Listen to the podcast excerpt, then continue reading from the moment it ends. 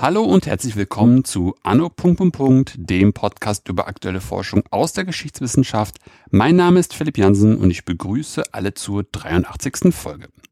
Soldaten stehen irgendwo zwischen Belgien und Frankreich in einem Schützengraben einem Feind gegenüber. Auf ein Signal stürmen die Soldaten auf den feindlichen Schützengraben zu und versuchen ihn zu erobern. Das ist ein oft beschriebenes und gezeigtes Bild für einen Angriff an der Westfront im Ersten Weltkrieg. Aber, und das wird nicht verwundern, ist dies nur die eine Seite der Medaille. Denn bis 1918 entwickelte das deutsche Heer eine Taktik mit Stoßtrupps, die deutlich anders agierte.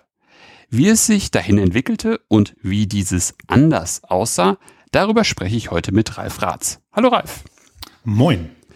Ralf, bevor wir ins Thema starten, kannst du dich noch einmal selbst vorstellen? Gerne. Ähm, mein Name ist Ralf Ratz. Ich bin Historiker und Politologe auf dem Papier, de facto immer schon gewesen Historiker. Äh, Schwerpunkt Militärgeschichte ähm, und seit ein paar Jahren auch die Vermittlung dieser Militärgeschichte durch museale Instrumente. Ich arbeite im Deutschen Panzermuseum und da machen wir genau das und recht erfolgreich. Mhm. Jetzt dann gleich mal die Frage, ähm, wie bist du damals eigentlich auf das Thema gekommen, über das wir heute sprechen?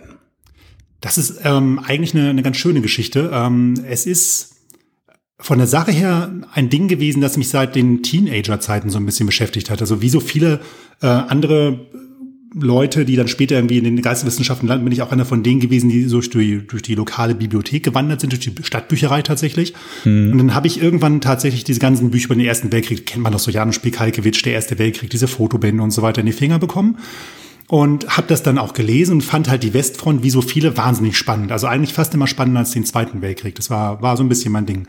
Ähm, und ich habe nie verstanden diese diese Logik, die da drin stand, dass halt alle furchtbar überrascht waren davon, wie der Krieg sich entwickelt hat, weil damals schon der Gedanke war, also ich komme aus einer Soldatenfamilie, ich habe an Standorten immer gewohnt und ich wusste ja, Soldaten üben ja im Frieden für den nächsten Krieg. Also wie kann man dann so dermaßen überrascht sein davon? Ja. Das war so die Frage, die sich mir gestellt hat. Ähm, aber das war jetzt nichts, was mein, mein Alltag beherrscht hat, aber das war so eine Frage, die ich immer ein bisschen mit mir rumgeschleppt habe. So. Und dann bin ich nach Hannover gezogen, habe da Geschichte und Politikwissenschaften studiert und das war noch zur guten alten Magisterzeit. Das heißt, wir durften mh, hm, Seminare belegen, wie wir wollten in groben Zügen und die Seminare waren thematisch vorgegeben. Und das Referat, das man in dem Seminar halten musste, war auch thematisch meistens vorgegeben, weil ja das Seminar einen logischen, kohärenten Plan haben musste.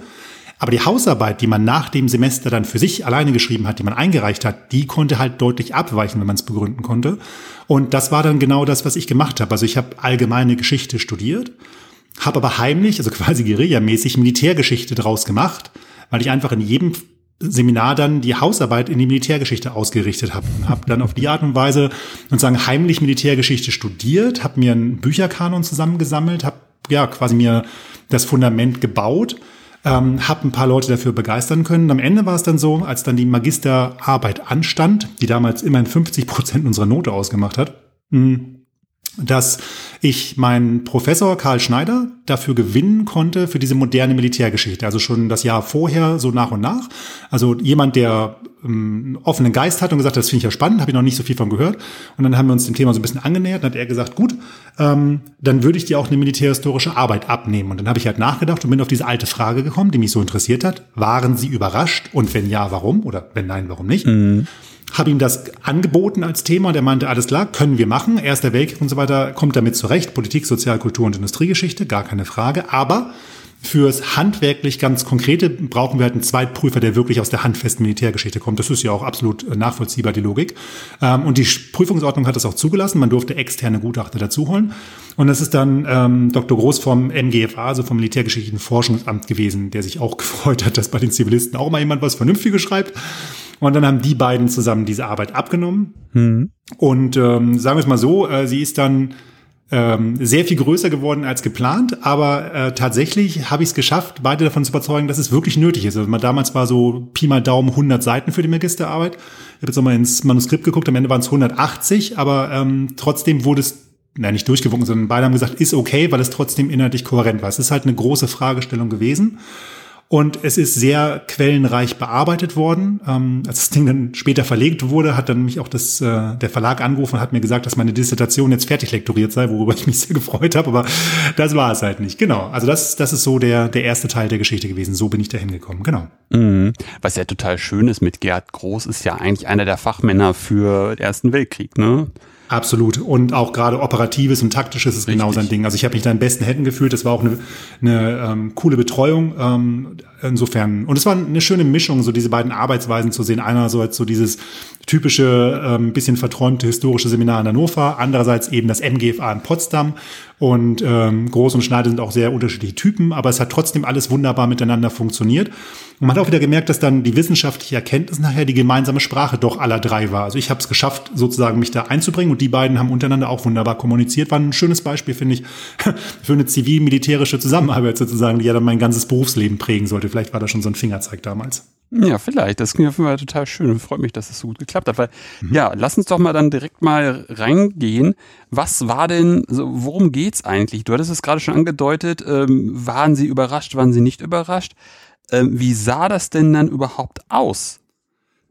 Also grundsätzlich, vielleicht, vielleicht sollte ich noch ein paar Worte zum Zuschnitt der Arbeit verlieren, ne? weil das Bitte. ja ganz wichtig ist für die, für die Frage, wie sie bearbeitet wurde. Also mir ging es um Folgendes. Ähm, wichtig war mir, diesen Übergang hinzubekommen. Ähm, wir haben eine Friedenszeit hm. und wir haben eine Kriegszeit. Und ähm, für beides gab es damals Bücher, aber es gab ganz wenig Bücher, die den Übergang von A nach B beschrieben haben. Und ich komme so ein bisschen aus dieser Historikerschule, die halt immer total auf Prozesse achtet, also wie Dinge sich entwickeln mhm. und auch kausal und ausbreiten und so weiter und so fort. Aber Dinge entstehen nicht aus dem Nichts, sondern sie kommen irgendwoher.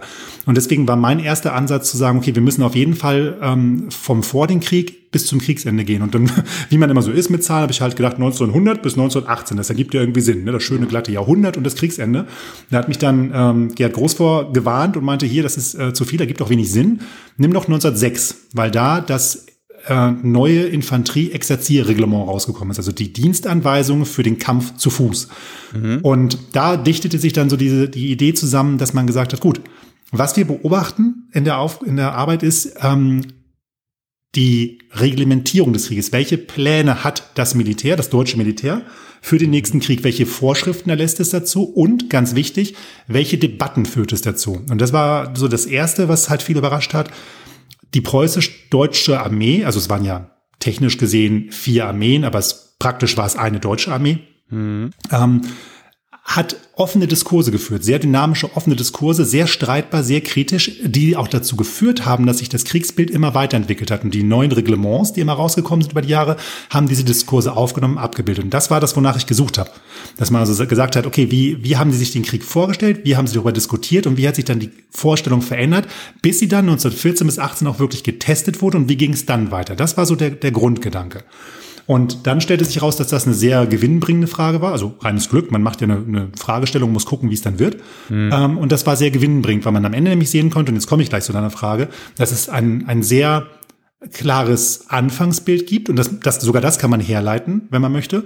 Und dann gibt es ungefähr ein Dutzend Entwicklungen, die sich breit wirklich durch dieses Jahrzehnt durchziehen, von 1906 bis 1918, also gutes Jahrzehnt. Mhm. Ähm, und ganz wenig ist ganz neu und ganz wenig bricht ab. Und das hat mich halt total begeistert und tut es auch bis heute noch ein bisschen, dass man, dass man wirklich, oder dass ich damals gefunden habe, dass es so lange Linien gibt, die man beobachten kann. So. Ja. Ja, jetzt aufs Schlachtfeld. genau. Was ich vielleicht ja. noch dazu, wenn ich ja. kurz einhaken darf, was ich daran so Natürlich. spannend finde, dass einfach in dieser Zeit so viel diskutiert wurde. Ja. Also jetzt einmal kurz äh, Wissen reinbringen, weil ansonsten stelle ich hier nur die naiven Fragen.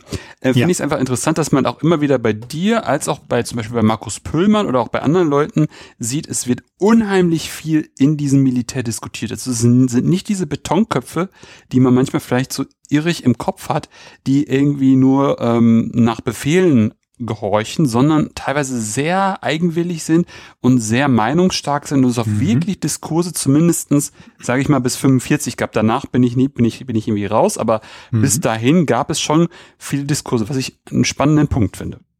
Absolut. Ähm, ich habe auch das sehr genossen, das zu lesen, weil man so Figuren hat.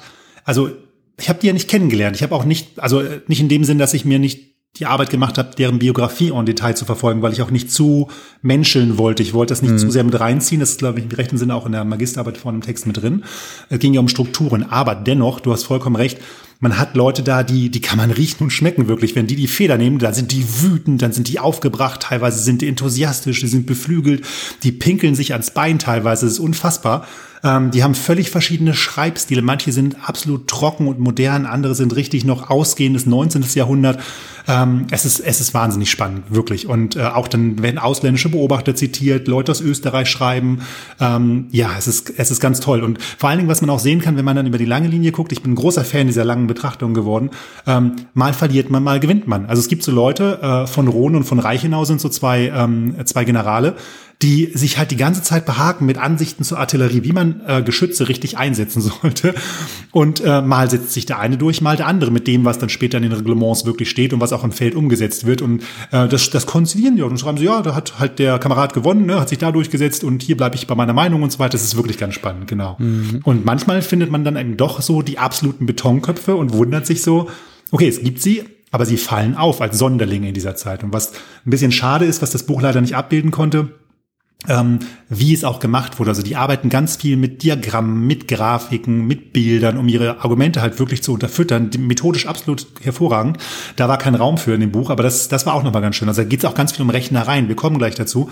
Viel dreht sich immer darum, wie viel wird geschossen pro Minute, über welche mhm. Breite der Front und so weiter. Und dann werden da wirklich Mathematikduelle ausgefochten. ne? Also es ist wirklich, wirklich ganz, ganz spannend. Ja, aber lass uns doch mal, doch mal in das Jahr 1906 zurückgehen ähm, oder einsteigen. Wie, ja, wie sah da einfach das, das Reglement aus für die Fußsoldaten? Grundsätzlich ist es so, dass ähm, das Bild des Krieges, und das ist das Wichtige, also die, alles wird ja von einem Bild her gedacht, wie man, wie der nächste Krieg sein würde noch sehr in der Waffentechnik des vorigen Jahrhunderts verhaftet war bis dahin. Das heißt, man hatte so dieses Bild, was auch viele unserer Hörerinnen und Hörer im Kopf haben werden fürs 19. Jahrhundert. So Truppenkörper marschieren auf auf der freien Fläche, hinter ihnen die Kanonen, vielleicht auch neben ihnen so klassische Geschütze und noch jede Menge Pferde dabei. Und ähm, dann wird halt mit Kanonen geschossen aufeinander. Äh, und irgendwann, äh, die Soldaten schießen auch, marschieren aufeinander zu, schießen auch irgendwann. Und irgendwann kommt dann das Hurra, Bajonett auf und eine Seite stürmt auf die andere zu. So, jetzt, jetzt erstmal der erste Moment, wo man sagt, stopp, wirklich? Mhm. Also wir sind ja jetzt so im ausgehenden 19. Jahrhundert, Anfang 20. Jahrhundert. Ja. Und es klingt ja so ein bisschen nach Civil War. Ne? Also genau. man steht in Linien, schießt aufeinander und dann nimmt man das Bajonett. Und das ist genau der Punkt, wo das eingreift. Denn das Reglement von 1906 ist der Gestalt mh, geartet, dass es versucht, die Entwicklung, die die Waffentechnik vor allen Dingen seit 1888 gemacht hat, da ist ganz viel hintereinander passiert, aufzugreifen und versucht abzubilden, dass das Gefechtsfeld, also die Fläche, auf der sich die Truppenkörper gegenüberstehen würden, mhm. wesentlich tödlicher werden würde. Und das ist jetzt die erste wichtige Sache, die die Hörerinnen und Hörer mitnehmen sollen. Bereits zehn Jahre vor dem Ersten Weltkrieg wird hektisch darüber nachgedacht, was man mit diesen tödlichen Waffen macht. Es ist nicht so, dass man sie ignoriert, sondern man schreibt neue Reglements, weil man irgendwie dahin kommen will, die in den Griff zu kriegen. Und was man tut, ist, dass man darüber nachdenkt, man muss lockerer werden. Und jetzt ähm, die Leute, die den Ukraine-Krieg beobachten, werden jetzt aufhorchen. Das ist nämlich genau das, wo heute auch die Diskussion sich drum dreht. Die Truppenkörper dürfen nicht geschlossen stehen. Die Soldaten sollen nicht mehr dicht an dicht stehen, sondern sollen sich auflockern. Sie sollen sich verteilen. Sie sollen sich dem Boden annähern. Mhm. Also jetzt geht es los, dass man zum ersten Mal kniet und sich hinlegt, weil man jetzt erstens die Waffen hat, mit denen man gut aus dem Liegen schießen kann, ohne so eine weiße Rauchwolke vorne und ohne, dass man zum Nachladen Laden aufstehen muss. Mhm. Ähm, aber man muss es auch machen, weil der andere diese Waffen auch hat und die Waffen sind plötzlich wesentlich weittragender und wesentlich präziser. Das heißt, das Gefechtsfeld wird tödlicher und die Logik, die die Zeitgenossen daraus äh, schließen, ist, es muss leerer werden. Also während man früher noch auf dem Gefechtsfeld stand und auch dicht zusammenstand, damit man die Moral ordentlich hochhält, das wird ein ganz wichtiges Thema gleich. Es ist jetzt so, man muss sich auseinanderziehen, damit man nicht sofort erschossen wird. Man muss sich auch mal hinknien und dann muss mhm. man ja trotzdem nach vorne kommen. Man muss ja irgendwie einen Impetus nach vorne haben. Und die Idee war, dass man eben tatsächlich sich in kleinen Gruppen zu der Zeit noch Züge, also so 40 bis 60 Mann, später werden es dann Gruppen um die 10, aber jetzt noch 40 bis 60 Mann, die unter beherzten Führern, also wird es mal gesagt, ne, der beherzte Offizier, dann mhm. Sprünge über das Gefechtsfeld machen. Das heißt, man liegt da und dann sagt irgendwann der Leutnant Sprung auf Marsch, Marsch und dann rennt man halt 30, 40 Meter nach vorne und wirft sich in die nächste Bodenwelle.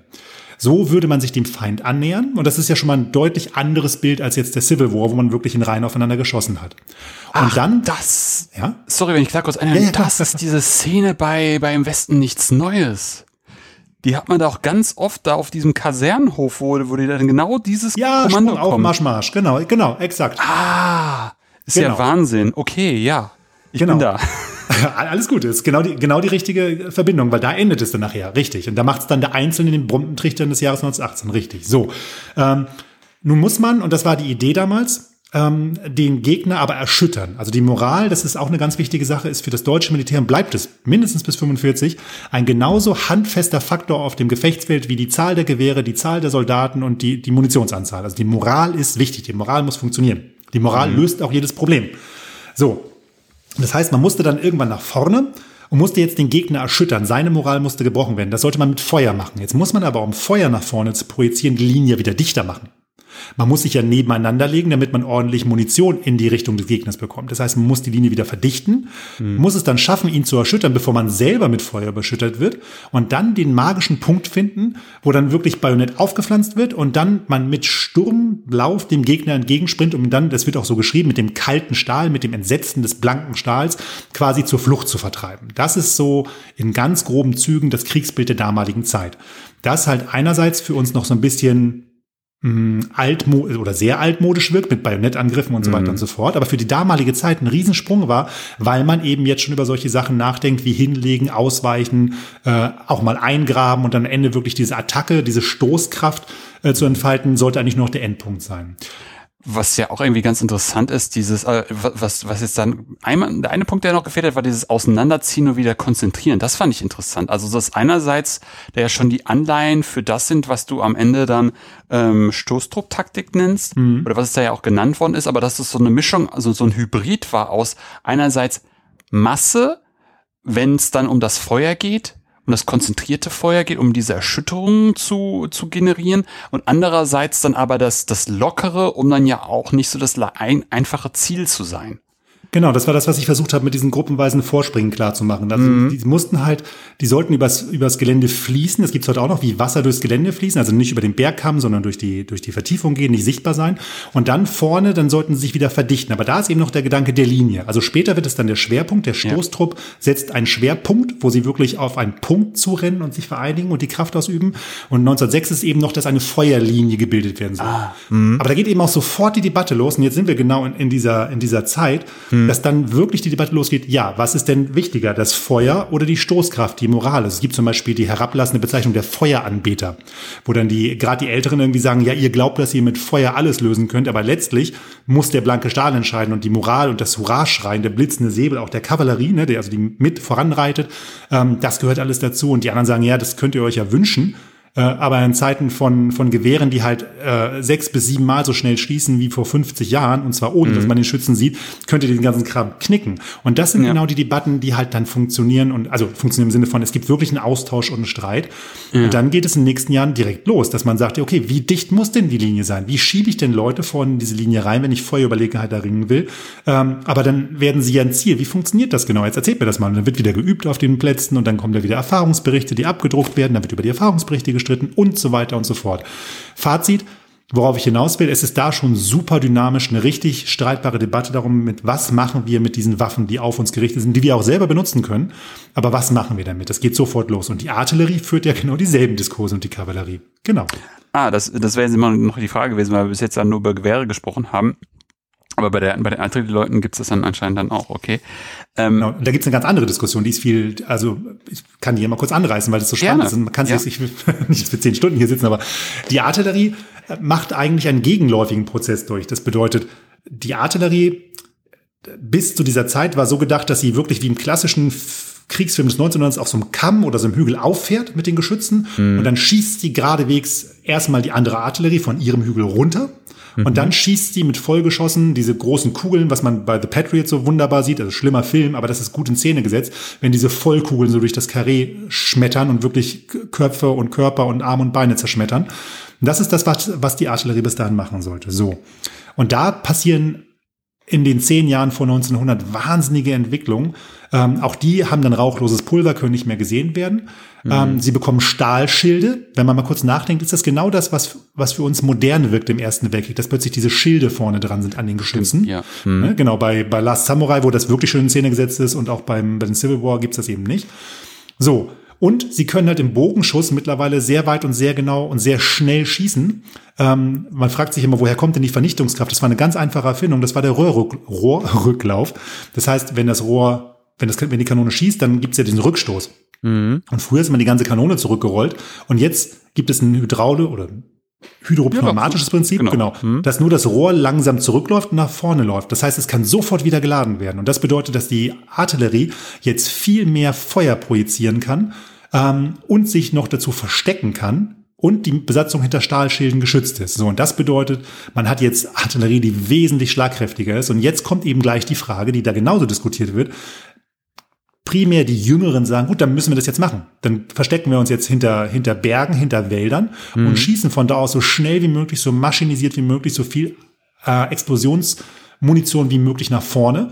Mhm. Ähm, und die alte Garde sagt irgendwie, das ist, das wird überhaupt nicht funktionieren. Ihr könnt nicht richtig zielen, ihr trefft das nicht. Und vor allen Dingen, wo bleibt dann die, die moralische Unterstützung? Ihr müsst auffahren, ihr müsst halt da sein für eure Infanterie, ihr seid die Unterstützungswaffe. Ähm, und ihr müsst im direkten Schuss richten. Und dann geht die Debatte halt los. Und dann wird zum Beispiel auch gesagt, was wollt ihr denn mit euren komischen Aufschlagsgranaten machen, die man sich ja auch so vorstellt, ne? Granate schlägt auf und explodiert, wenn die anderen diese Stahlschilde haben. So, mhm. wie soll denn das funktionieren? Und dann gehen halt da die Debatten los. Und das ist nur die Diskussion, die die Artillerie führt. Die diskutieren ja auch miteinander.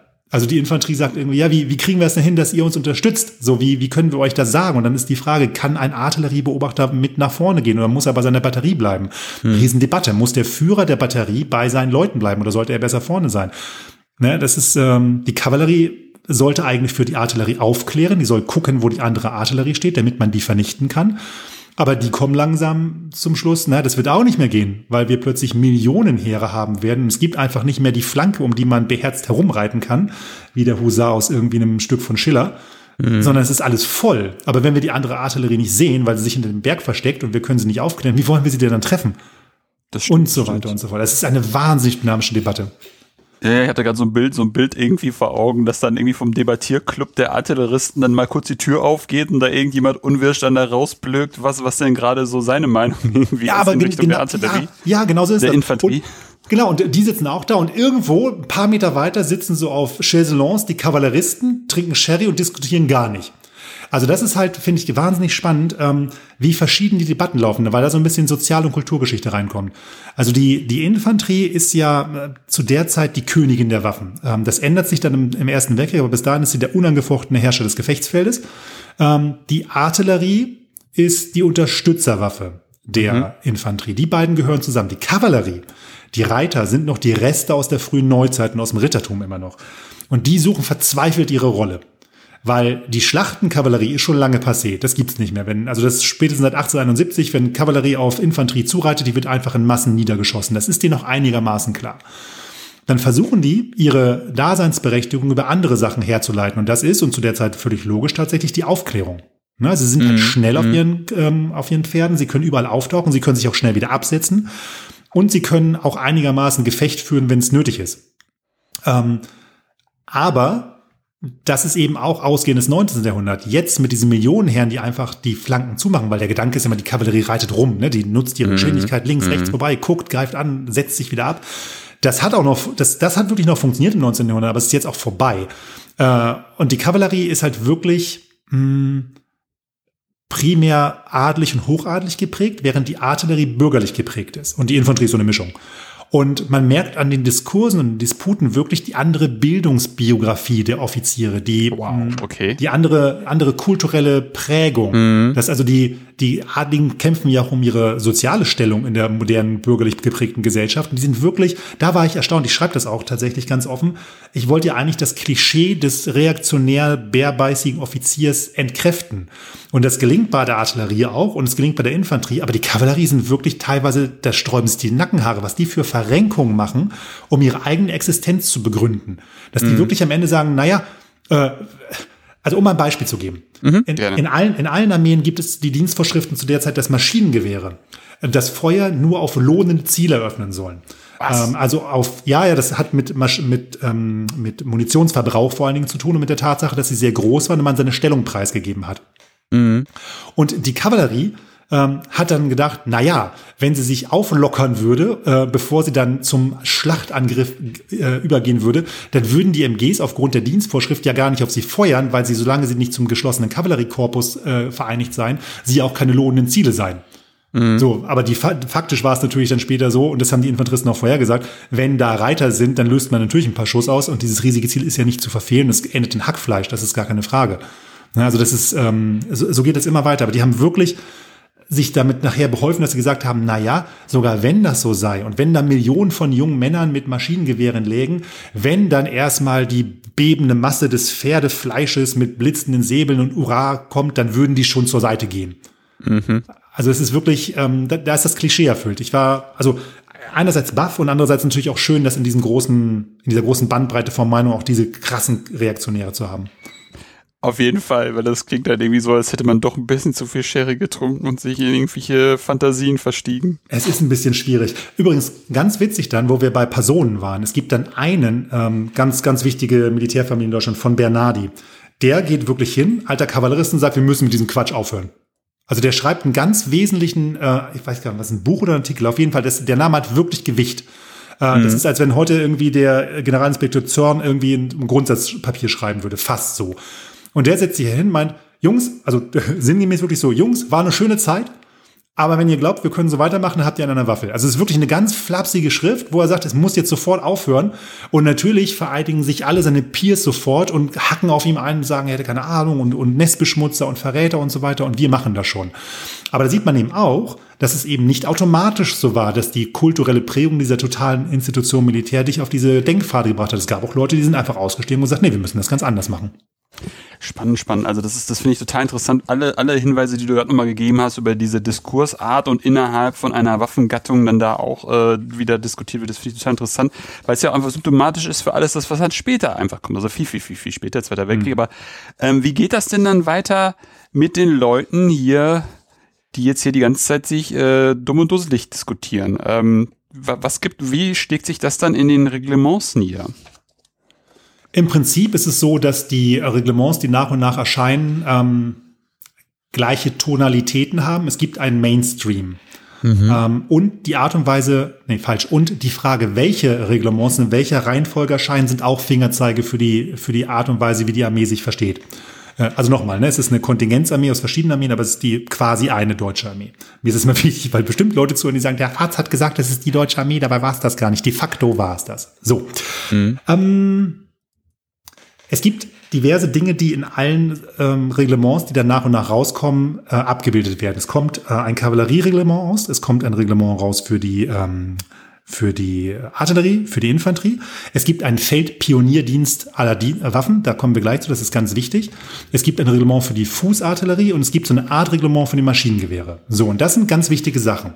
Ähm, die Tatsache, dass ein Fußartillerie-Reglement rauskommt, ist für sich schon bemerkenswert. Fußartillerie war früher die Artillerie, die, daher kommt der Name, so schwer war, dass die Soldaten zu Fuß neben den Wagen hergegangen sind. Dem gegenüber war immer die leichte Feldartillerie. Also wirklich die, die mit richtig Rabatz, das sind diese alten Bilder aus 1900, weißt du, wo man so, wo die immer so in der Kurve liegen, die Reiter mit der Kanone hinten aufgespannt, wo so, wir reiten zur Front und protzen mhm. ab und schießen sofort los. Mhm. Die Fußartillerie war immer das Gegenteil. Das waren so die gemütlichen, die kommen vor allen Dingen aus dem Festungskrieg, aber die hatten halt die richtig schweren Geschütze dabei. Ähm, und deren Reglement war immer geheim gewesen bis dahin. Es war immer von so einer bestimmten ähm, äh, Geheimnisfülle, äh, Geheimnisfülle umgeben. Und das wird jetzt offen rausgebracht und auch zu einem Punkt, wo es noch vor einem anderen, eigentlich wesentlich wichtigeren Reglement rauskommt. Und das ist ein Statement der Armee, weil sie sagen, guck mal, der nächste Krieg wird Artillerie sehr wichtig haben. Und zwar nicht nur diese, äh, wir fahren auf dem Hügel auf und machen beim Gefecht mit, sondern diese sehr technische, sehr ähm, komplizierte, sehr langsame, sehr methodische Art der Fußartillerie. Also das zu sagen ist schon war ein Statement, weil damit gesagt wurde, wir, wir denken, dass im nächsten Krieg die Artillerie, die bis jetzt eine reine Hilfswaffe war, wesentlich wichtiger wird. Hm. Und in der Zeit verschmilzt dann eben auch die Fußartillerie mit der Feldartillerie. Da kommt das her, was man später als schwere Artillerie kennt. Das ist das, was da aufkommt. Aber ah, okay. Mhm. Also zu der Zeit sind es noch getrennte Gruppen und in der Zeit verschmelzen die. Und das ist auch wieder so ein Ding, was halt wichtig ist. Also die, die deutsche Armee macht sich Gedanken darüber, wir haben diese, wir, es, das Gefecht an, an der Frontlinie wird anders werden. Wie kriegen wir die Feuerkraft nach vorne? Man nimmt halt diese Fußartillerie, die auch von vielen Leuten abgelehnt wird, weil das irgendwie so eine schwarze Teufelskunst und reine, reine Mechanik, alles Bürger und Technik, also war quasi die Fabrik de, des Krieges. Ähm, die holt man halt früh rein. Und das ist ja genau das, was wir später sagen, auch in der Berichterstattung immer über den Weltkrieg. Industrialisiertes Töten, ne? diese, diese Fabrik des Todes, Westfront, so also dieses maschinisierte Töten, das fängt da an. Das wird nicht spontan reingeholt 1914, 15, 16, und das fängt da an. Mhm. Und genauso wird auch das Maschinengewehr langsam eingeführt, indem nämlich halt dafür Reglements rauskommen. Wobei es ganz witzig ist, dass ähm, die Debatte um die Maschinengewehre eigentlich jedes Jahr in den Zeitschriften losgeht mit, die Rolle des Maschinengewehrs ist weiterhin ungeklärt. Also es geht die ganze Zeit so. Ähm, die wird dann wirklich durch den Krieg geklärt, aber sie debattieren zumindest darüber. Soll es jetzt eine Waffe sein, die man vorne in der ersten Linie hat? Soll sie hinten sein und eher artilleristisch von den Seiten eingreifen? Soll man vielleicht mhm. leichte MGs kaufen, damit man die mitnehmen kann? Das wird dann ja später mhm. so wichtig.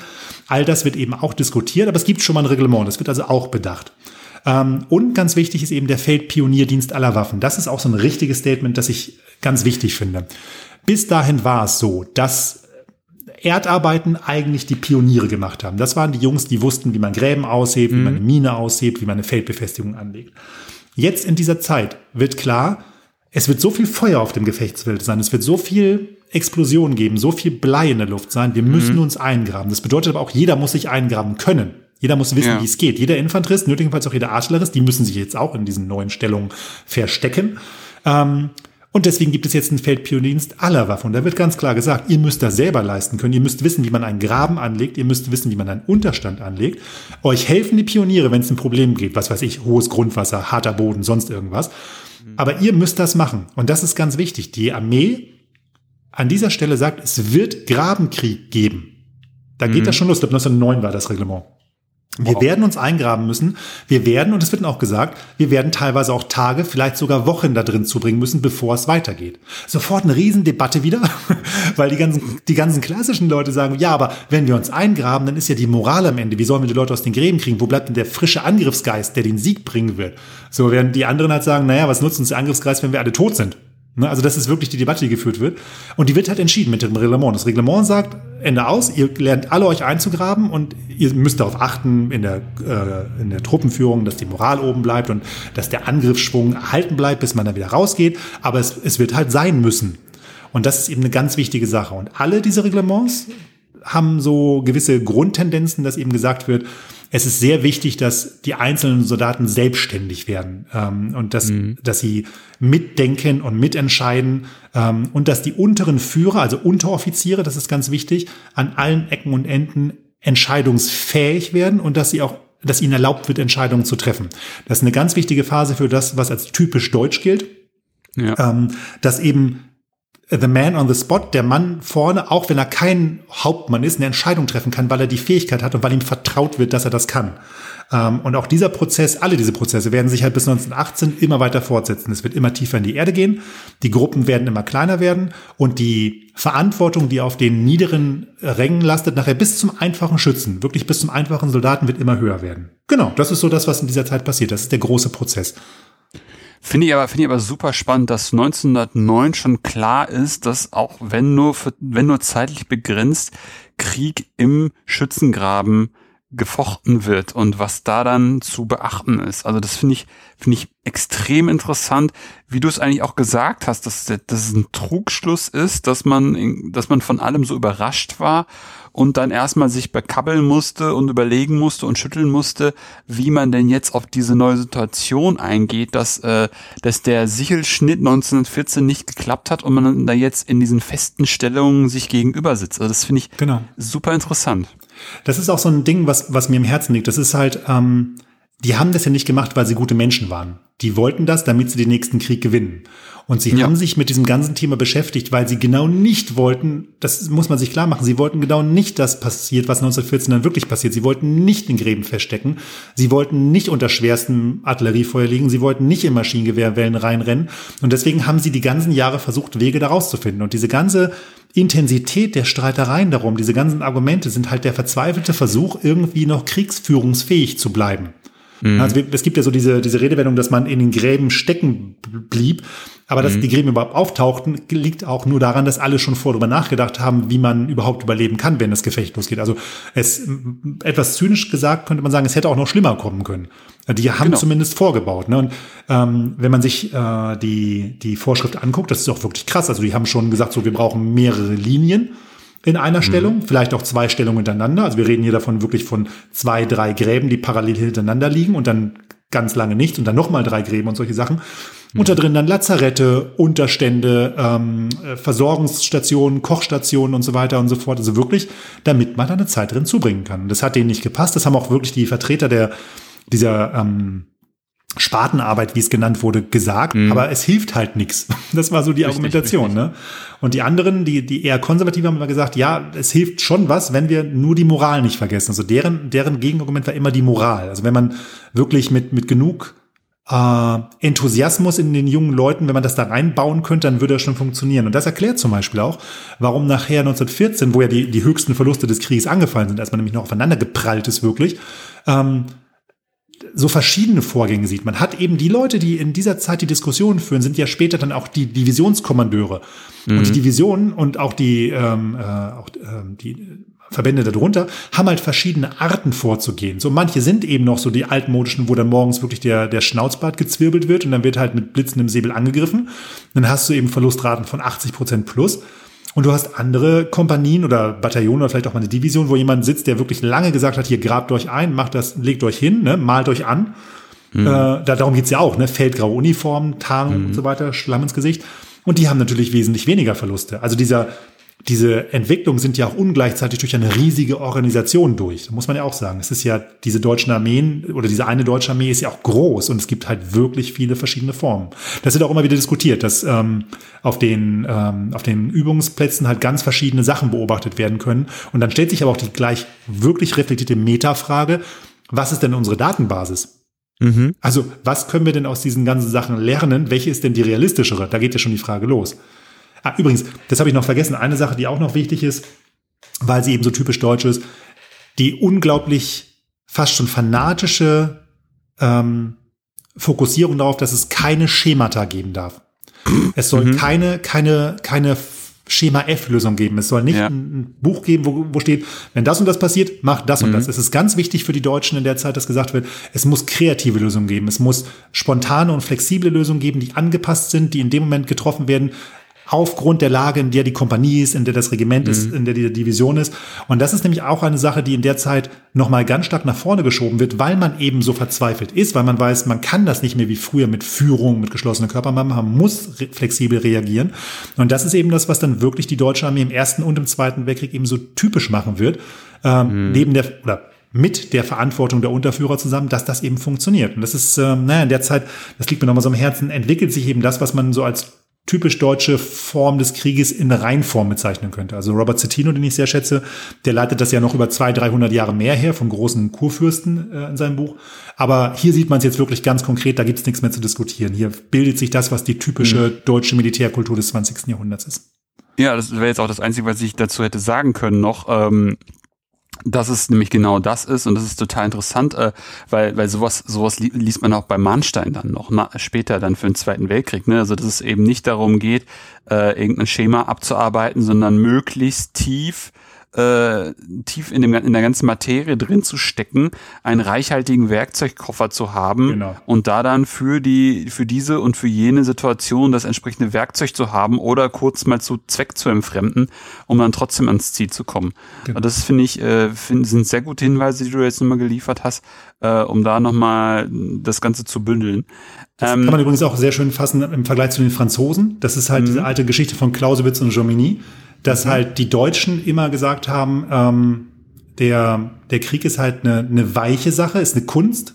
Mhm. Und die Franzosen ja gesagt haben, es ist eine Wissenschaft, es ist eine harte Sache. Ja. Und das ist eben, das kommt hier nochmal ganz klar raus, dass sie sagen, man kann eben kreativ sein aus dem Bauch heraus. Es gibt den schönen Begriff, den gibt, also den gibt's heute nicht mehr, aber es gab damals den schönen Begriff der sogenannten Sattelentscheidung.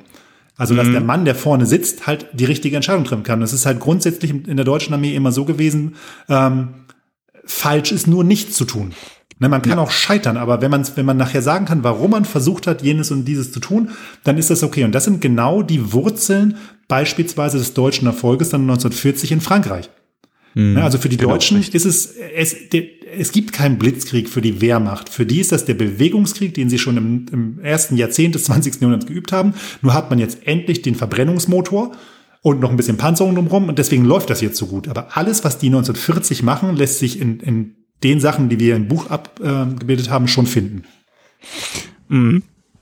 Was sind denn jetzt noch so die letzten, ja, es sind wahrscheinlich mehr als das, aber was sind so die bis, bis zum Anfang des Krieges noch die weiteren Entwicklungen? Und dann würde mich natürlich auch interessieren, was, was sich da noch im Krieg, im, im, im Krieg tut.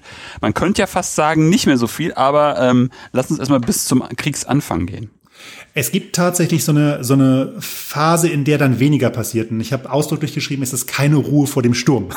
Weil wir, also, mhm. wir, wir denken ja automatisch teleologisch. Wir können ja gar nicht anders. Wir denken immer vom Endpunkt, wo man hin will. Und dann versucht mhm. man so ein bisschen die Erzählung nachzumachen. Das ist eben nicht. Also, ähm, 1912, 1913 kommt diese gesamte Diskussion so ein bisschen zur Ruhe. Das hat mit zwei Dingen zu tun. Erstens, die Welle der Reglements ist fertig. Es sind einfach mhm. alle wichtigen Dienstvorschriften rausgekommen und deswegen gibt es keine neuen Impulse. Jedes Reglement, das, das hat auch einer gesagt, ich habe das Zitat jetzt nicht rausgesucht, schade, aber an anderer Stelle sagt halt auch ein, ein führender General, jedes Mal, sinngemäß, jedes Mal, wenn ein neues Reglement rauskommt, da kann man sich darauf verlassen, dass der Streit in den Zeitschriften sofort losgeht. Ne, also der, das ist halt, jedes Mal wird alles zerpflückt und schlecht geredet. Ähm, und das kommt eben zum Ende. Alle Reglements sind da und müssen erstmal umgesetzt werden. Und das ist auch mhm. für, für die Historikerarbeit ganz witzig gewesen, also um mal so ein bisschen vom Handwerk zu erzählen. Die haben ja keine, ähm, keine Online-Datenbanken, sondern die mussten ja die, die Papiervorschriften äh, immer adaptieren und neu machen. Und dafür gab es so Deckblätter, das heißt, die wurden da reingeklebt. Das heißt, zum Beispiel gab es an einer Stelle, da wurde das Wort kampfstark gestrichen. Es ging um dichte Linien.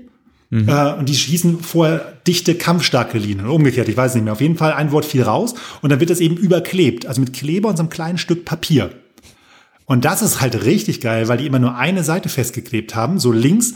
Und wenn man dann so eine, so eine Vorschrift hat, beispielsweise die 1906 rausgekommen ist und man hat die, was weiß ich, die wurde ausgesonnen 1912, dann kannst du halt mit diesem kleinen Papierlies gucken, wie die sich verändert hat. Weil sozusagen alle, alle, die Versionsgeschichte ist im Papier schon drin.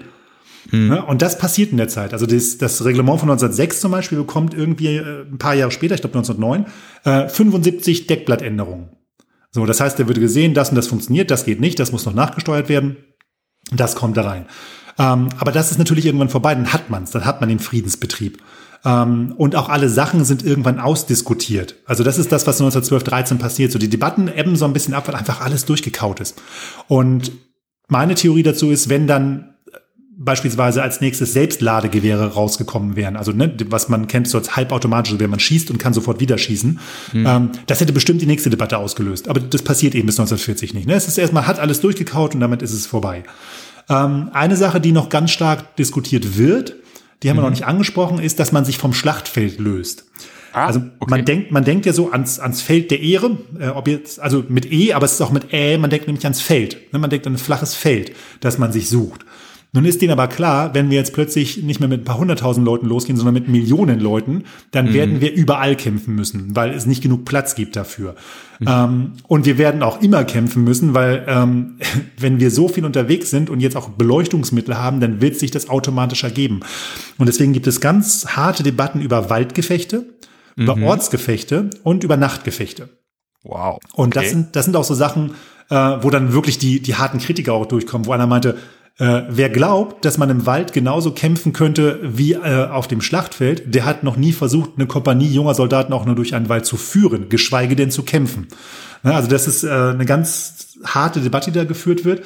Äh, mhm. Auch gerade diese, diese Stadtkampfgeschichte geht da halt schon los. Adrian Wettstein hat ja das über die Wehrmacht, das Buch geschrieben. Und das hat da sein, seine Wurzel. Da sagen wir zum ersten Mal, na ja, wir werden halt mehr machen müssen, als einfach nur forschen Schrittes durchs Dorf rennen, sondern es wird sich wahrscheinlich auch in den Städten und in den Dörfern Kämpfe abspielen. Wie machen wir das? Ne, wenn wir gewohnt ja. sind, als Gruppe irgendwie eine Feuerlinie zu bilden, ist das eher schwierig, wenn man im Stadtkern ist. Und solche Debatten gehen da auch los. Genau. Dann ist aber langsam Ruhe. Ähm, und dann kommt der Krieg. Genau. Mhm. Und der Krieg entscheidet viele Diskussionen. Ja. Ähm, Was sind so die virulentesten? Naja, zum Beispiel klärt er relativ schnell, dass Maschinengewehre keine Sonderrolle haben, sondern mitkämpfen müssen, und zwar immer und überall. Mhm. Erklärt, dass Maschinengewehre nicht äh, selten eingreifen sollen mit, mit begrenzten Munitionsmitteln, sondern dass sie halt Maschinengewehre werden wirklich, Gewehre, die wie Maschinen funktionieren. Er erklärt auf jeden Fall, dass die Artillerie in verdeckten Stellung stehen muss. Das war halt ah. wirklich eine, ein Glaubenssatz, aber jetzt ist klar, in dem Moment, wo Artillerie offen auffährt, ist sie sofort Schrott, also wirklich rauchender Schrott. Ähm, mhm. Beide Seiten merken, dass die das, was sie geübt haben, nämlich schnell richten, schnell treffen, äh, auch aus der verdeckten Stellung, das können sie sehr gut. Sie können es so mhm. gut, dass sie keine Nase mehr rausstecken können. Und das bedeutet, dass das, was vorher schon gedacht war, dass die, mh, mm, die Artillerie sich sozusagen nicht mehr in Linie auffährt, vielleicht hinterm Berg, sondern wirklich verteilt, versteckt auch gegen Luftaufklärung, jetzt gegen die ersten Flieger, also mit, mit Deckung von oben. Mhm. Das muss auf die Spitze getrieben werden. Die werden super auseinandergezogen, die werden ganz vereinzelt aufgestellt. Und jetzt kommen erste Probleme halt, wie führt man sowas? Und da wird auch schnell geklärt, Fernsprecher, also Telefon, essentiell. Mhm.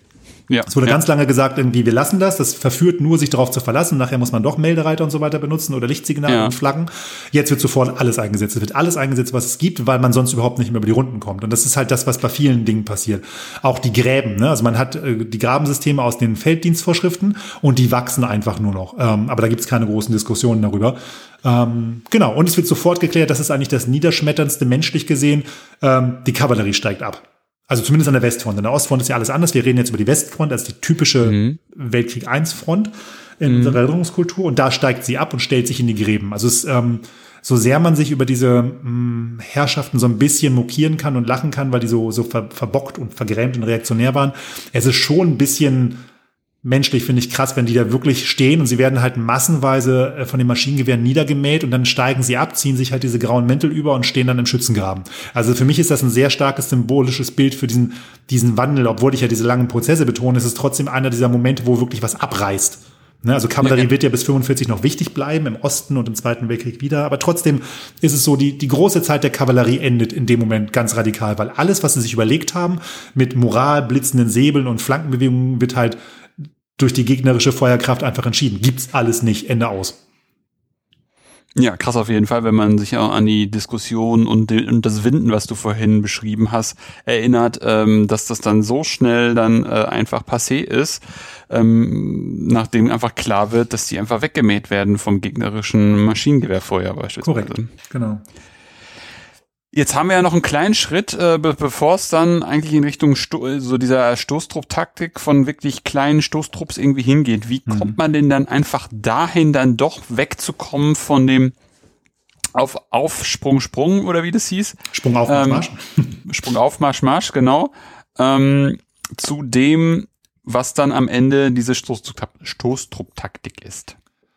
Also erstmal lässt man sich Zeit. Das ist eine Sache, die ganz wichtig ist. Die ähm, Armeen zwingen sich ja gegenseitig im November 1914 circa in die Gräben rein. Hm. Und dann sitzen die da erstmal. Ähm, die, die Westalliierten müssen ja versuchen, also ne, im Westen die Alliierten müssen ja versuchen anzugreifen, weil die Deutschen in ihrem Land stehen. Deswegen sind sie ja immer unter etwas höherem Handlungsdruck, politisch und sozial gesehen. Hm. Ähm, aber die Deutschen ja nicht so sehr. Und alle Seiten kämpfen und versuchen, ihre alten Systeme umzusetzen. Aber man merkt schon, es gibt eine Phase, wo man das nicht mit besonderem Enthusiasmus macht, weil man eben merkt, es funktioniert nicht. Aber wir haben auch noch nichts Neues. Und deswegen gibt es in der Zeit ähm, so, mh, hm, das sind keine richtigen Reglements, das sind so Merkblätter und, und Anpassungen, die ausgeteilt werden dass darüber so ein bisschen so, so eine Mischform entsteht. Das heißt, man versucht das Alte weiter zu benutzen, sagt aber hier, ihr müsst auf jeden Fall viel mehr am Boden sein, ihr müsst ähm, viel selbstständiger durch das Gelände rennen, ihr müsst, wenn ihr ankommt, selbstständig kämpfen, weil euer, euer Führer wird vielleicht nicht mehr da sein. Also wahrscheinlich ist er, entweder ist er tot oder er ist halt woanders. Mhm. Das heißt, man versucht mit den alten Mitteln noch weiter zu arbeiten. Ähm, eine relativ schnelle Entwicklung zu der Zeit macht eher die Artillerie durch, weil die ja die Gefechte führt. Also die sind ja wirklich im ständigen Duell miteinander. Und mhm. die entwickeln ganz verschiedene Schießverfahren, äh, also, also so Sachen wie Zerstörungs- und Vernichtungsfeuer, das Sperrfeuer, die Feuerwalze, alles Begriffe, die wir noch kennen, äh, entwickelt sich in der Zeit. Das Gasschießen kommt auf, äh, Ortungsverfahren, die Kommunikation mit Flugzeugen, die jetzt ja die Art, äh, die Kavallerie ablösen bei der Aufklärung. Ähm, das entwickeln die. Also die Artillerie wird enorm wichtig 1915, 1916, auch in diesen großen Materialschlachten und entwickelt auch eine neue mh, ein neues Selbstbewusstsein. Und was da auch passiert, das haben wir bis jetzt noch gar nicht so richtig besprochen. Stimmt, das muss man nochmal aufnehmen. ähm, das Verbinden der Waffen wird stärker Mhm. auf, auf den Plan gebracht. Also das ist so eine Sache, die auch in den Friedenszeiten schon war. Das Gefecht der verbundenen Waffen bedeutet ja, dass die Infanterie und die Artillerie zusammenarbeiten müssen. Also irgendwie muss ja die Artillerie die Infanterie unterstützen, Mhm. die Kavallerie auch noch, aber die wird in der Zeit schon rausgedacht. Das ist auch ein bisschen herzbrechend, wenn dann plötzlich von der Zwei-Waffen statt der Drei-Waffen-Taktik die Rede ist. Äh, Aber Infanterie und Artillerie müssen sich abstimmen und da gibt es halt viele Debatten drüber. Und das wird im, während des Krieges noch wesentlich interessanter und, und wichtiger. Und da geht es zum Beispiel darum, ähm, muss es jemanden geben, zum Beispiel von der Artillerie, der bei der Infanterie steht und denen erklärt, wie Artillerie funktioniert und was sie kann und der die Befehle nach hinten gibt? Oder muss es andersrum sein, dass einer von den Infanteristen zur Artillerie geht und da den Kommunikationsknotenpunkt bildet, weil die das machen und er sozusagen nur die Befehle empfangen muss, wie das umzusetzen sei. Da sind ja auch Aspekte wie, wie Wichtigkeit und Status und wer, wer prägt eigentlich den Angriff, werden da ausgehandelt in der Zeit wirklich. Und das ist, das ist ganz spannend zu beobachten. Ähm, summa summarum ist es aber so, dass ähm, die beiden Waffen sich aneinander annähern und halt immer weiter verschmelzen. Äh, da gehen zum Beispiel diese Sachen los mit auf Uhrzeit ähm, genau schießen, was halt bei Wege zum Ruhm ja so, so wahnsinnig gut dargestellt ist ne, in diesem alten Film, wie sie auf die Uhr gucken und dann geht genau in der richtigen Sekunde der Feuerschlag los. Es gibt dieses neue Prinzip der Feuerwalze, dass man sagt, okay, wenn, wenn die Soldaten über das freie Feld müssen, sei es nun liegen, springen, krabbeln, wie auch immer, wenn man kontinuierlich vor ihnen Feuer runtergehen lässt, wenn man kontinuierlich vor ihnen Artillerieeinschläge projiziert, ähm, dann haben sie ja so eine Art Schirm, Sichtschirm und auch einen Schirm, wo halt die Gegner in Deckung gehen müssen. Aber wie kriegt man das hin? Wann springt der? Ne? Macht man das mit Zeichen? Macht man das mit einem Uhrzeitplan? Macht man das nach Abwägung der Artillerie? Ähm, sowas wird halt diskutiert. Und das ist furchtbar schwer hinzukriegen. Ähm, 1916, 17 dann, als es so dann wirklich zur Vervollkommnung gibt, habe ich das in der Fußnote mal geschrieben, äh, so einen Angriff vorzubereiten. Da sind irgendwie Checklisten von 30 Punkten drin, die abgearbeitet werden müssen, bevor es überhaupt losgehen kann. Das ist unfassbar kompliziert geworden dann zu der Zeit. Aber es funktioniert und es ist zu der Zeit auch unglaublich brutal geworden. Also diese Brutalisierung, die der einzelne Soldat erlebt, in den Schützengräben, ist auch in der, im gesamten Denken darüber, wie Krieg geführt werden sollte, präsent. Um ein Beispiel zu geben, diese Feuerwalze soll ja vor den Soldaten runterkommen. Wenn die Feuerwalze dann weiterspringt von dem Schützengraben, der belegt wurde, also nochmal anders angefangen. Die Soldaten nähern sich dem feindlichen Schützengraben an. Die Artillerie lässt Feuer auf diesen Schützengraben niederregnen und dann muss ja das Feuer wegspringen, damit die eigenen Soldaten in den Graben reinkommen, bevor die Verteidiger hochkommen. Das ist die Idee. Naja, und die Konsequenz ist halt, irgendwann merkt man, wenn man die Feuerwalze wegspringen lässt, sind ja die Verteidiger sehr schnell im Graben. Sie stehen bereit wieder. Was ist die Konsequenz? Naja, man muss es halt enger timen. Mit der absolut ausdrücklichen Möglichkeit eigener Verluste. Also die Soldaten, die deutschen Soldaten sollen noch in die eigene Feuerwalze, also ins eigene Artilleriefeuer hineinspringen, damit sie im Graben sind, wenn dann die Artillerie weggeht, die aber noch da ist, wenn sie reinspringen sollen. Also undenkbar äh, im Frieden noch gewesen, als wirklich noch alles so sauber und aufgeräumt war. Jetzt sagt man, ja, dann erwischen wir halt ein paar von uns. Aber dann sind sie wenigstens da, bevor die Engländer oder die Franzosen aus ihren Gräben rauskommen wieder.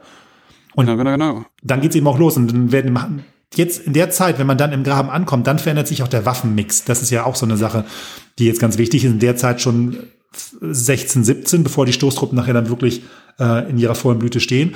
Die Soldaten merken ja, dieses lange Gewehr, mit dem man einzelne Schüsse abgibt, taugt wenig für den Graben. Ne, und das Bajonett geht noch, aber es ist halt ein langer Speer. Das ist halt Unsinn in einem Graben. Und jetzt werden eben Dinge wichtiger. Handgranaten, Pistolen, der geschliffene Spaten wird wichtig. Ne? Wie eine Axt wird er benutzt. Es gibt diese Keulen wieder. Es wird wirklich sehr archaisch. Man springt in diesen Graben rein und geht in den direkten Nahkampf. Also auch sehr brutal, sehr ähm, ja vis-à-vis. Es ist äh, Handarbeit im schlimmsten Sinne. Ähm, Und das ist auch so eine Sache, die dann passiert, dass man denkt, ja, okay, das, das funktioniert besser, als mit den Gewehren zu agieren. Und aus diesen mh, Entwicklungen zu sagen, ähm, wir nehmen mehr Feuerkraft mit da vorne, vielleicht jetzt auch mal ein tragbares MG, vielleicht auch einen Minenwerfer. Und wir springen wirklich an einzelnen Punkten rein und können da was bewegen. Da kommt jetzt dann so langsam die Stoßtrupp-Idee raus. Und die treibt eben auf die Spitze, was wir am Anfang des Gesprächs schon gesagt haben, dass man eben nicht mehr weiterhin versucht, in einer breiten Linie in die gegnerischen Gräben zu kommen, ähm, wenn auch eben schon durch einzelne Sprünge und am Boden und gedeckt und getan, sondern dass man sagt, wir bilden kleine Gruppen, ähm, die sich aufeinander immens verlassen können, die wirklich darauf getrimmt sind, sich als fünf oder zehn Mann wirklich absolut zu vertrauen. Mhm. Und die werfen sich wirklich wie, das ist auch so ein Begriff aus der Zeit, wie die Höllenhunde, als, als Gang sozusagen in den Graben, schalten einen bestimmten zentralen Punkt in den Graben aus und rennen dann gleich weiter. Und das ist das Neue, was passiert. Das ist so ein, so ein Gedanke, der ist völlig neu. Das Ziel dieser Stoßtrupps, wenn die in die Gräben einbrechen, mhm. ist nicht mehr, einen Graben einzunehmen. Die Idee war 14, 15, 16, 17 noch, man nimmt einen Graben ein und wendet ihn. Das war das, das Prinzip. Das heißt, die erste Welle, die da reingegangen ist von normalen Soldaten noch, also wir sind jetzt wirklich so 16, 17, die hatten halt Beil dabei und, und Pistole und so weiter. Die sollten halt die, die Drecksarbeit machen, die Nahkampfarbeit machen. Und dann sollten zwei Wellen Soldaten hinterherkommen und die hatten schon Schanzzeug dabei. Das heißt, du gehst dann wirklich hin und nimmst den Stacheldraht und nimmst die Sandsäcke, die gegen dich gerichtet waren, und packst sie auf die andere Grabenseite. Ach so. Das ist ein Grabenwenden, sodass man dann sozusagen jetzt im Feindgraben steht, das Gewehr aber in die andere Richtung hält und jetzt ist es mein Graben. Das ist ein ja. Grabenwenden. Ja, und das, das ist das, was versucht wurde. Mhm. Und das gibt man jetzt auf, weil es funktioniert, aber es ist halt unglaublich ähm, verlustreich und vor allen Dingen, die können nie so richtig lange gehalten werden, weil man halt ackern muss und dann greift ja der Gegner schon wieder an. So, jetzt kommt der, der, der zentrale Gedanke der deutschen Kriegführung der Stoßtruppen, der sagt, wir sollten nicht mhm. die Physis angreifen, also nicht die Gräben und die Körper da drin, sondern die Psyche. Was wir hinkriegen müssen, ist das Netzwerk, das diese Gräben und die Menschen da drin bilden, dieses, diesen Verteidigungsring, den müssen wir sozusagen, den müssen wir den Kopf ab, äh, nicht den Kopf abschlagen, den müssen wir das Gehirn kaputt schlagen.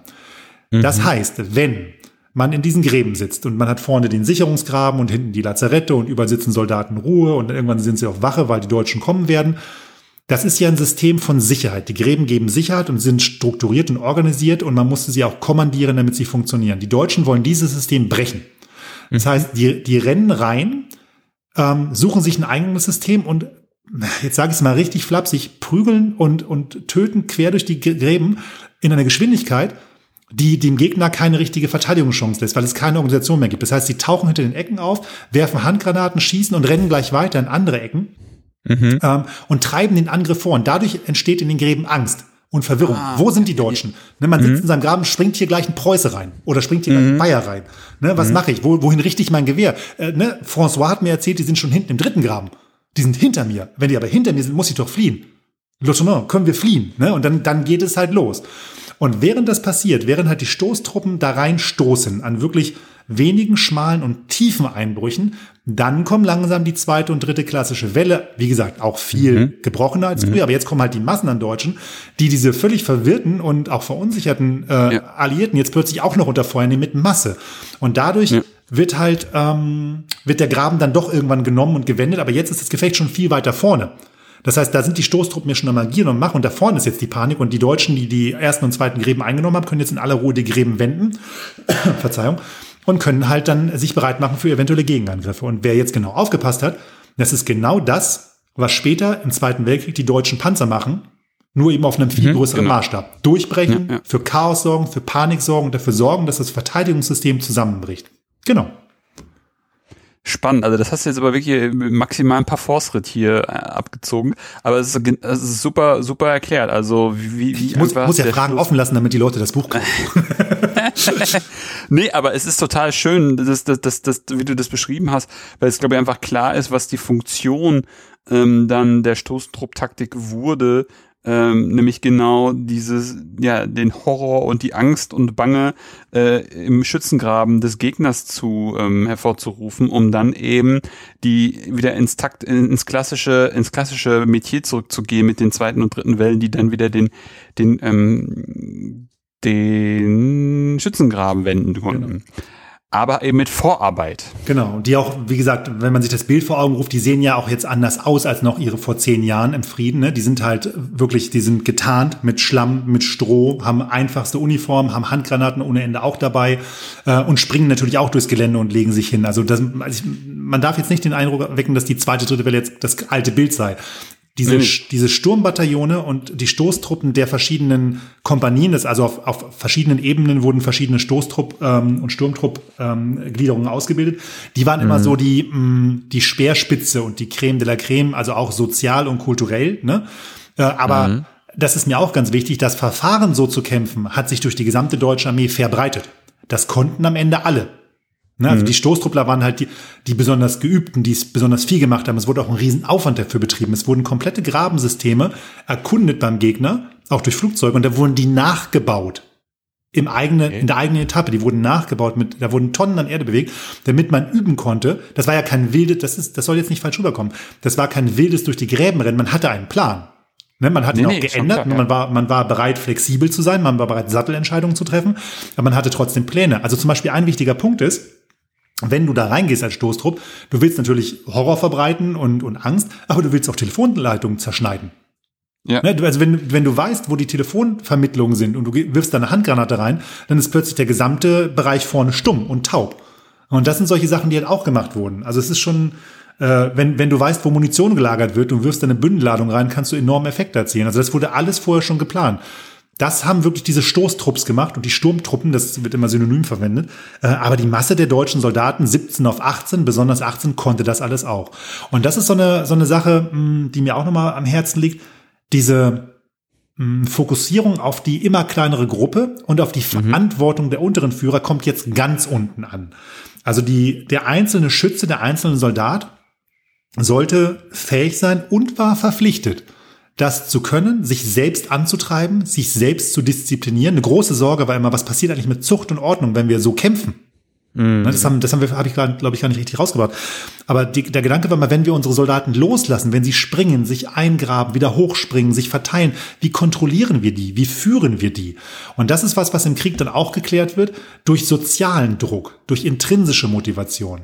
Also nicht mhm. mehr wie früher der Unteroffizier. Das ist eben auch bei im Westen nichts Neues, der Himmelstoß, ne? Dieser Charakter, mhm. der noch da steht und rumbrüllt. Das ist die alte Garde. Das funktioniert ja. aber nicht mehr. Es funktioniert ja auch nachher wirklich nicht mehr, wenn er da ran muss. Im, im, zum Ende des Ersten Weltkrieges wird das in die Leute rein implantiert. Dem wird gesagt, hier, für eure Kameraden geht ihr aus dem Graben. Und ihr selber mhm. seid verantwortlich, auch wenn ihr kein Wasser mehr habt und eine Kugel im Bein, weiter zu kämpfen in eurem Trichter, weil ihr für, ne, für Kaiser und Vaterland kämpft. Das ist eure, ähm, eure, ja, verdammte Pflicht und Schuldigkeit. Das ist eine, wird eine sozialpsychologische Druckform. Und das funktioniert aber auch. Und insofern, ähm, daher kommt dann das Bild, wenn wirklich am Ende des Ersten Weltkriegs, wenn wirklich diese völlig zerbombten Kraterlandschaften sind, wo ja wirklich auch niemand mehr zu sehen ist. Ne, es ist wirklich die Leere des Gefechtsfeldes, die man 1906, 1908 schon vorgeahnt hat, die ist komplett. Ne, tagsüber zeigt sich keiner mehr. Ja. Nachts vielleicht noch so. Und da, aber da dann auch weiter auf Befehle zu, zu achten, eben nicht zu desertieren, eben doch anzugreifen, das wird in die Person selber rein verlagert. Genau. Mm, das ist auf jeden Fall auch nochmal ein sehr, sehr, sehr, sehr guter Hinweis. Also einfach auch in dem, in dem Paket, ähm, wie einzelne, einzelne Akteure dann auf dem Gefechtsfeld sich verhalten haben, aber auch einfach das, das, was du davor noch gesagt hast, dass einfach, dass da die ganzen, dass da teilweise die Schützengrabensysteme nachgebaut worden sind, um einfach sehr klar zu üben, dass es in Fleisch und Blut übergeht, wie in dem Grabenabschnitt zu agieren ist, worauf zu achten ist, wo Punkte sind, die neuralgisch sind, wie jetzt die Knotenpunkte für die Kommunikation oder Munitionslager. Das ist ja alles irgendwie total interessant, vor allem wenn man sich dann noch weiter das überlegen würde, wenn da irgendwelche, wenn die so weit nach hinten kommen, dass dann da Lazarette ausgehoben werden, äh, dann ist da ja wirklich ähm, das, das, das krass, also wirklich mehr kann man ja fast nicht erreichen, um da die komplette rückwärtig, rückwärtige Front auseinanderzunehmen. Korrekt. Ralf, wie geht das denn dann noch, wie geht, wie ging es denn mit deiner Masterarbeit oder mit deiner Magisterarbeit dann aus? Also, um jetzt mal zu einem Fazit zu kommen, weil wir haben, wir sind ja mehr oder weniger jetzt schon fast am Kriegsende. Mhm. Ähm, was sind denn so die Schlussfolgerungen, wenn wir dazu kommen wollen, kurz? Also ich habe jetzt eigentlich versucht, das immer so ein bisschen vorwegzunehmen. Was für mich wirklich wahnsinnig mhm. erleuchtend war, war die Tatsache, dass eben, also ich habe, glaube ich, ungefähr so ein Dutzend Prozesse ähm, identifiziert, ähm, dass die eigentlich alle vom Frieden in den Krieg reingehen und dass alles, mhm. was im Krieg sich später manifestiert, im Frieden nachweisbar ist. Also wo du ja auch gerade so gestaunt hast, wirklich mit dieser, mit dieser Feldpionierdienstvorschrift und mit den Gräben, dass das alles schon da war. Man mhm. wusste, wie man Gräbensysteme, Grabensysteme baut, weil man es vorher geübt hat. Ne, also die Überraschung, es gab keine Überraschung. Ähm, die Formulierung, die ich mal dafür gewählt habe, war, ähm, dass sozusagen das Flussbett für diesen, für diesen, für diesen Fluss vorher schon mhm. da war. Der war dann voller und der Fluss war reißender und so weiter, aber das Flussbett war nicht großartig anders. Also man hat alles das, was man im Frieden geübt hat, hat man im Krieg wiedererkannt. Ähm, man war mhm. zauberlehrlingsmäßig völlig überwältigt von der Größe, von der Intensität, von, von dem, womit man es zu tun hatte. Aber es war nicht ganz neu. Und das war für mich eine, eine Sache, die hat mich halt menschlich tatsächlich ähm, befriedigt, muss ich sagen, weil ich so lange nach dieser Antwort gesucht habe.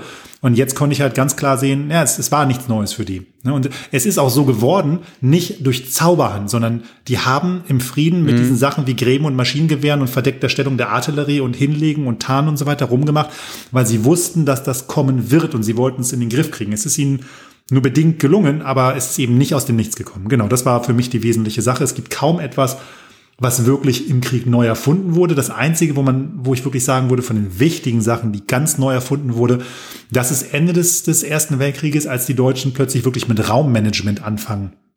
Das bedeutet, ähm, die Idee, dass man keine Linie mehr bildet, sondern über die Fläche verteilt Widerstandsnester, die sich gegenseitig durch Feuer decken. Das wird immer so mhm. verkauft als das typisch deutsche neu, die Neuerfindung des ausgehenden Ersten Weltkrieges, diese dynamische, gestaffelte Tiefenverteidigung. Mhm.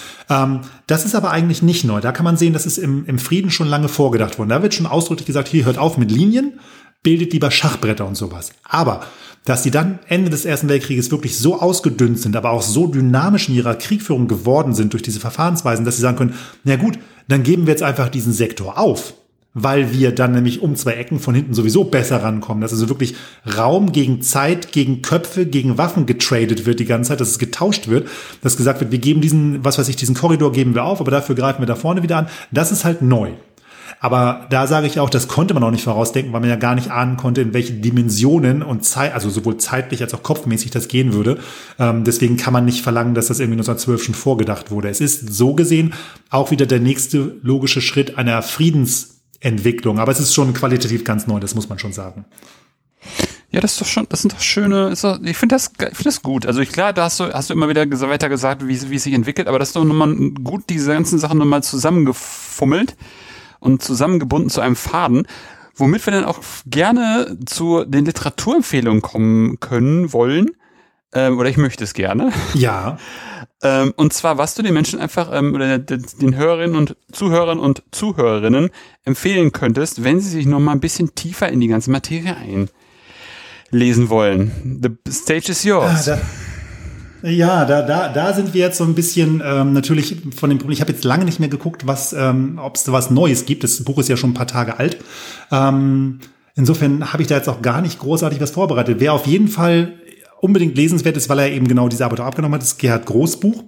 Ähm, das kommt ja nachher in die äh, Literaturhinweise schriftlich unten. Ich habe den ähm, genau, genau, Titel nämlich genau. gerade gar nicht äh, parat. Über die Entwicklung der operativen Kriegführung. Das, das ist extrem spannend dafür. Ähm, ja. Und was ich sehr gerne noch an die Hand geben würde, weil es ähm, den, den großen Hintergrund dafür bietet, ist eben Robert Cetinos German Way of War ähm, mhm. weil das so ein bisschen diese Kultur darstellt, die Entwicklung der Kultur, damit all das, was wir hier im Klein-Klein besprochen haben, im Handwerklichen, damit das überhaupt eine Folie hat, auf der sich das entwickeln kann. Also sozusagen der Mutterboden, auf dem diese Blüten hervorkommen. Mhm. Genau, das, wär, das wären so die beiden, die mir auf Anhieb einfallen würden. Ah, diese Historiker immer. Was denn? Ralf, du hast nur ein Buch vergessen. Welches? Und zwar das Buch von Ralf Rath, so. Vom Massensturm zur Stoßtrupptaktik. Die deutsche Landkriegstaktik im Spiegel von Dienstvorschriften und Publizistik 1906 bis 1918. Das ist mehr oder weniger die Grundlage für dieses Gespräch. Cool. Zu Gerhard Groß muss ich leider sagen, Mythos und Wirklichkeit heißt das Buch. Richtig. Jetzt im ersten ausverkauft. Titel ist ausverkauft. Nein. Genau. Und ich hoffe leider, dass ich hoffe, dass es, ähm, dass das vielleicht nochmal aufgelegt wird und nicht die äh, werte, werten Leserinnen und Leser es so wie ich für 90 Euro kaufen muss. Unfassbar. Ähm, genau. Auf jeden Fall werden die Literaturhinweise wieder in den Shownotes stehen. Und ja, was bleibt mir noch zu sagen? Ich danke dir, Ralf, für dieses wunderbare Gespräch. Ähm, sehr. Wie du vielleicht schon in der Aufnahme gemerkt hast, habe ich heute wieder ganz viel gelernt. Dafür danke ich dir sehr. Sehr gerne. Und ich glaube, die Menschen, die jetzt uns zugehört haben, haben auch viel gelernt und äh, wissen jetzt das eine oder andere anders einzu einzuschätzen, wenn sie demnächst mal wieder im Westen nichts Neues schauen sollten. Äh, oder den letzten Film von, ich habe schon wieder den Namen vergessen. 1917.